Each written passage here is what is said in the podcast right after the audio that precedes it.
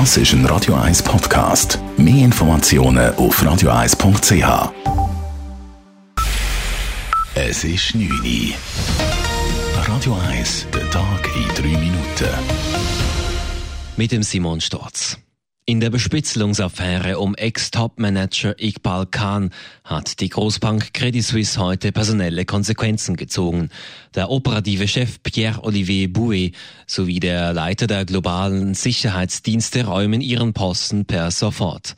Keine Folgen hat die Affäre vorerst für den CS-CEO Tijan Tiam. Er hat gemäß Verwaltungsrat Urs Rohner von der ganzen Geschichte nichts gewusst. Entscheidend für uns als Verwaltungsrat war die eindeutige Feststellung der externen Untersuchung, dass unser CEO Tijan Tiam diese Untersuchung weder selbst angeordnet hat, noch darüber von seinen Untergebenen informiert worden war.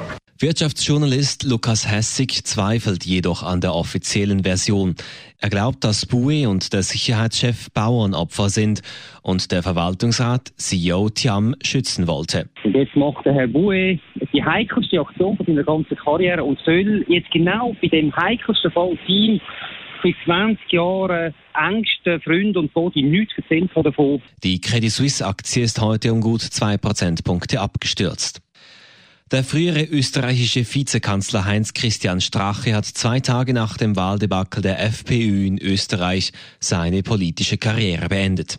Die Partei hatte bei den Wahlen 10% Wähleranteil verloren. Die Veröffentlichung des Ibiza-Videos mit Strache in der Hauptrolle hatte im Mai den Bruch der ÖVP-FPÖ-Koalition herbeigeführt. Eine Woche vor der Wahl geriet die Partei zudem in eine Spesenaffäre.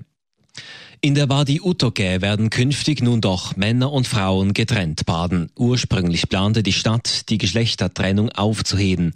Dies führte jedoch zu Protesten von Badegästen. Die Stadt lenkt nun ein. Eine Umfrage bei Badegästen habe gezeigt, dass die meisten Gäste getrennte Zonen bevorzugen würden. Die Stadt Zürich will an großen VBZ-Haltestellen die Sammlung von rezyklierbaren Wertstoffen testen. Ab heute stehen deshalb an den drei Haltestellen Limmatplatz, Stauffacher und Bellevue insgesamt 19 Recyclingstationen, bei denen man Alu, PET und Papier getrennt vom restlichen Abfall entsorgen kann. Bis Ende März nächsten Jahres gehe es nun darum, Erfahrungen mit der Abfalltrennung zu sammeln. Bei den Behältern handelt es sich um die gleichen Modelle, die heute bereits an SBB-Bahnhöfen stehen. Radio 1 Wetter. In der Nacht ist es immer wieder nass, am Morgen regnet es immer wieder, im Laufe des Tages tut es dann tendenziell auf. Es gibt 12 Grad zum Aufstehen und 17 Grad tagsüber. Das war der Tag in 3 Minuten.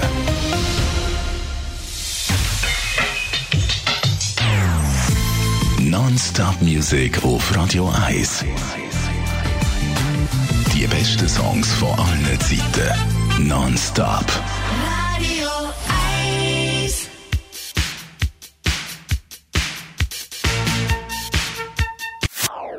Das ist ein Radio 1 Podcast. Mehr Informationen auf radio1.ch.